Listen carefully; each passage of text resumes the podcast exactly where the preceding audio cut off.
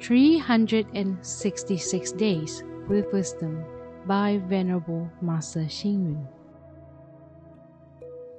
366 Days with Wisdom by Venerable Master Xing Yun. August 13th. The key to meditation is forgetting time and space. The key to chanting is saying and thinking just the Buddha's name.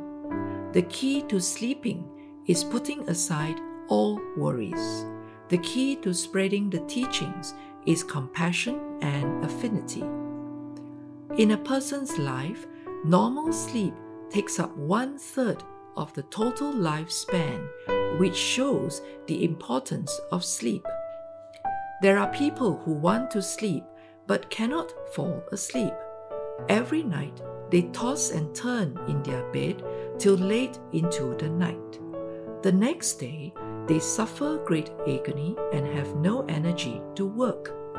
Buddhist teaching tells us to wash our hands and face before sleep. At least we should wash our legs and soak our feet in warm water, which encourages blood flow. This makes an easy way to fall asleep. One can also contemplate brightness quietly repeating the Buddha's name in the mind and not allowing any disturbing thoughts to enter the mind makes it easy to fall asleep. Otherwise, one can quietly meditate on the bed for 5 to 10 minutes and, waiting till the mind is calm, lie down. That is also an easy way to fall asleep. One should not have too much sleep. Every day, the body should have a suitable amount of physical work. There should not be too much thinking, as excessive thinking creates delusions.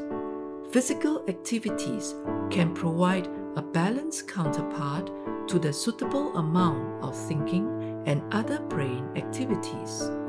When it is time to go to bed, we should relax our body and mind, letting them rest deeply. Naturally, we will fall asleep easily.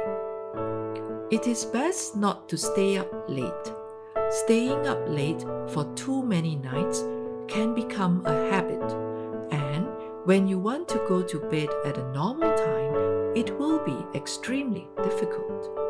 People who find it difficult to fall asleep are mainly those who have irregular living habits with many worries and a weak mental disposition, thus giving rise to wishful and confused thoughts. If we forget our delusions and problems and aspire to sleep, we can establish regular sleeping habits, being early to bed and early to rise. If we have simple thoughts and a systematic work schedule, we should be able to fall asleep. Read, reflect, and act. When it is time to go to bed, we should relax both our body and mind, letting them rest deeply. Naturally, we will fall asleep easily. Please tune in same time tomorrow as we meet on air.